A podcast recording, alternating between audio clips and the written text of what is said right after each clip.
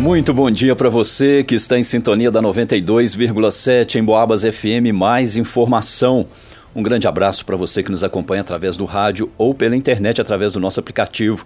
Hoje é terça-feira, dia 10 de outubro de 2023. Agora são 11 horas e 19 minutos e a gente confere mais uma edição do Noticiário Policial.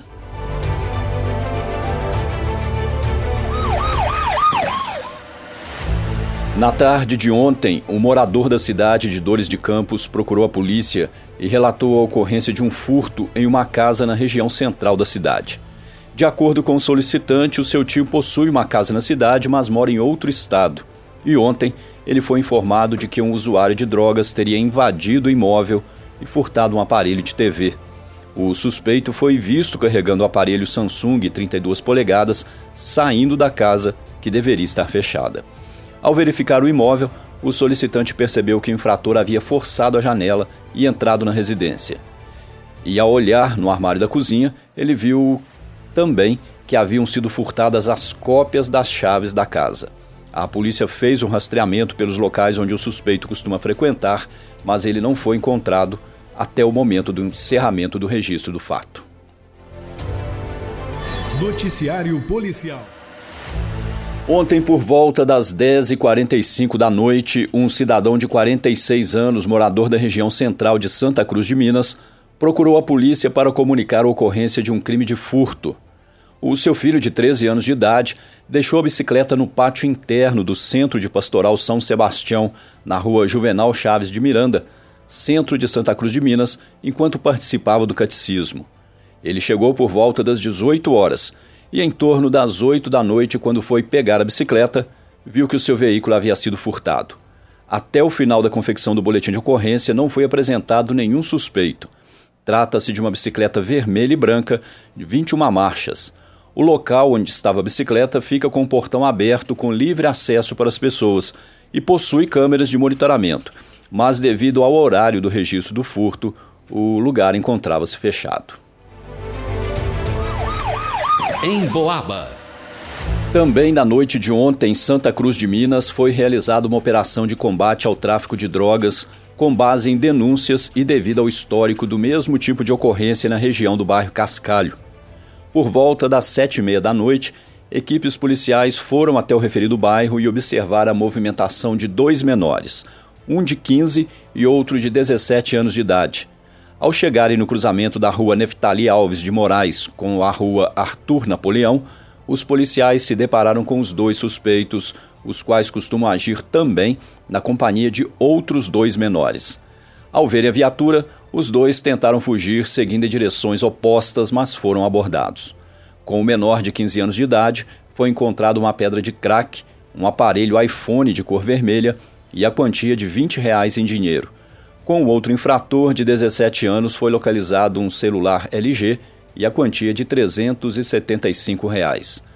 Em seguida, os policiais foram até uma mata próxima ao pipódromo e durante a varredura foi localizada uma balança de precisão na cor branca com duas pilhas e uma pedra bruta de substância aparentando ser crack, do tamanho aproximado de uma caixa de fósforos.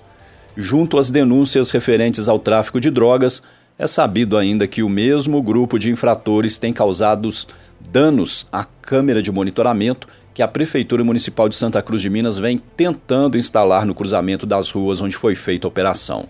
Os dois menores apreendidos foram conduzidos acompanhados dos seus representantes legais até a presença da autoridade de polícia judiciária na delegacia de plantão de São João del Rei.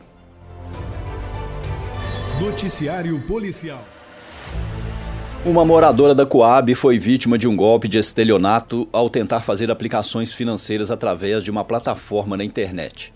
Segundo a vítima, uma mulher de 46 anos, ela fez o cadastro em uma determinada plataforma e, em seguida, uma suposta atendente entrou em contato através do WhatsApp.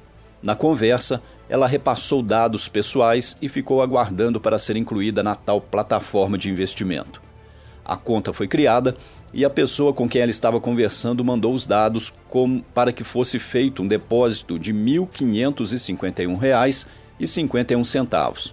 Juntamente com o comprovante de depósito, a vítima enviou também cópia de documentos como carteira de habilitação, foto recente e comprovante de residência, além de uma declaração assinada.